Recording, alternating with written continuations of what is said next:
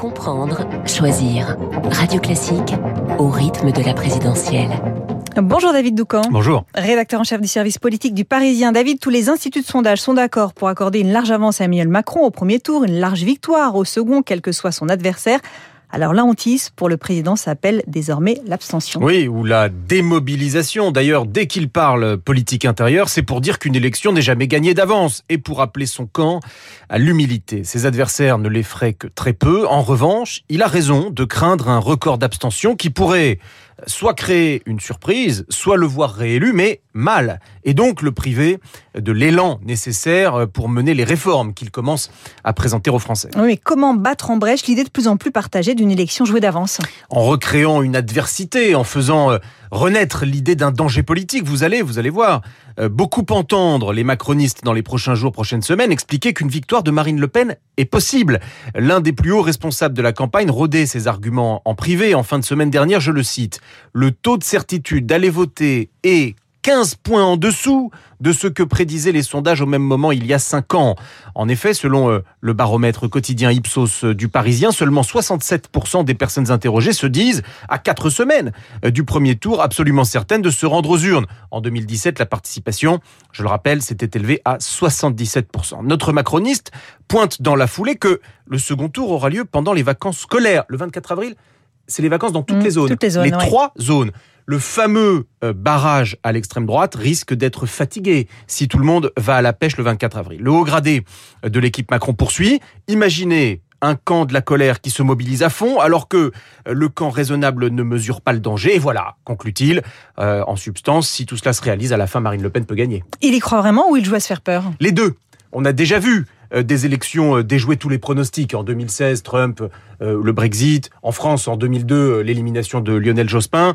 Mais imaginez euh, la victoire finale du Rassemblement national a une autre utilité. C'est le meilleur levier, au fond, pour mobiliser les électeurs d'Emmanuel Macron. Effrayés, ils se déplaceront. Endormis par une élection formalité, ils risquent de rester à la maison. C'est l'une des caractéristiques du film Catastrophe, voyez-vous. Ça réveille. Merci beaucoup David. L'info politique de David Doucan, c'est aussi dans le journal Le Parisien tous les matins. Bonjour David Abiker. Bonjour Aurélie. Les titres de la presse et la France lèvent le masque. C'est le gros titre du Figaro ce matin. La France lève le masque malgré le rebond du Covid. Deux ans exactement après le premier confinement. La fin de presque toutes les restrictions, explique l'Alsace. Plus besoin de masque et de passe vaccinal, sauf dans les hôpitaux et les transports. Mais est-ce bien raisonnable de raccrocher le masque quand le Covid repart à la hausse s'interroge le républicain Lorrain. En d'autres temps, la question aurait fait polémique, mais ce matin, la presse a d'autres sujets en tête. Le plan d'aide pour le carburant qui fait la une des échos, la colère corse en une de Corse Matin, la réforme des retraites proposée par le président candidat en une de la Marseillaise. Et puis, il y a cette campagne présidentielle à l'ombre de la guerre en Ukraine, c'est le titre de Libération. Oui, comment faire campagne euh, comme si la situation était normale quand le télégramme titre des frappes près de la Pologne? Comment faire campagne quand la question du jour en une du Parisien est de savoir si Poutine est un criminel de guerre? L'opinion évoque une campagne sous contrainte et ce soir à la télé, un vrai faux débat. Les candidats défileront sans jamais se croiser ni échanger, explique le quotidien. C'est à croire que cette campagne a des contraintes sanitaires qui n'existent plus que pour les candidats. Merci David Abiker. Vous revenez à 8h30 pour votre revue de presse complète. Ce sera avec Renaud Blanc. Bonjour Renaud. Bonjour Aurélie. La matinale de Radio Classique continue avec vous, bien sûr. Votre invité ce matin. Frédéric de Saint-Cernin, directeur général délégué de l'ONG Acted, une ONG qui est en première ligne hein, pour aider les populations ukrainiennes.